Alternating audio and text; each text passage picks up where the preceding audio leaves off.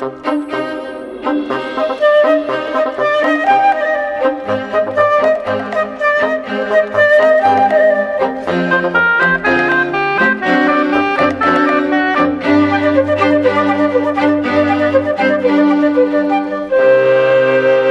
Feromonas, quando são enviadas para o receptor humano, causam uma reação física ou comportamental. Disso não há dúvidas. Um exemplo de uma reação comportamental às feromonas é a atratividade sexual.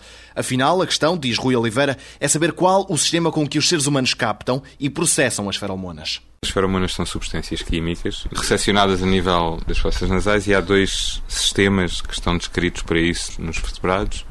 Um deles é através de receptores que existem na nossa mucosa olfativa que, aos quais se vai ligar esta substância química e vai ativar um sinal e, portanto, esse sinal vai ser enviado para o nosso cérebro.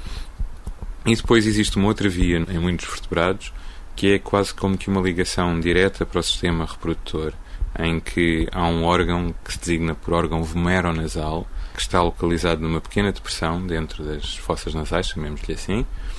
No caso da nossa espécie, fenómenos como o da sincronização do ciclo menstrual, etc., vieram relançar o debate: será que existe um órgão vomeronasal ativo na nossa espécie ou não? E aqui é que a polémica se levanta. Portanto, evidências comportamentais de que existe comunicação química na nossa espécie existem. O que é polémico é quais são os mecanismos subjacentes à ação destas potenciais feromonas. Isto porque o órgão vomeronasal na nossa espécie parece ser um órgão vestigial.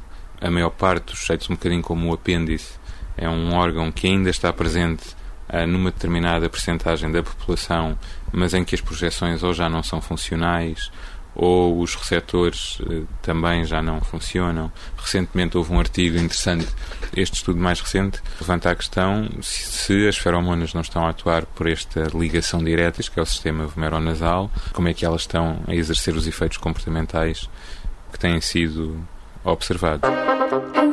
Amanhã, uma pergunta que procura perceber a relação que há entre os genes e a saúde.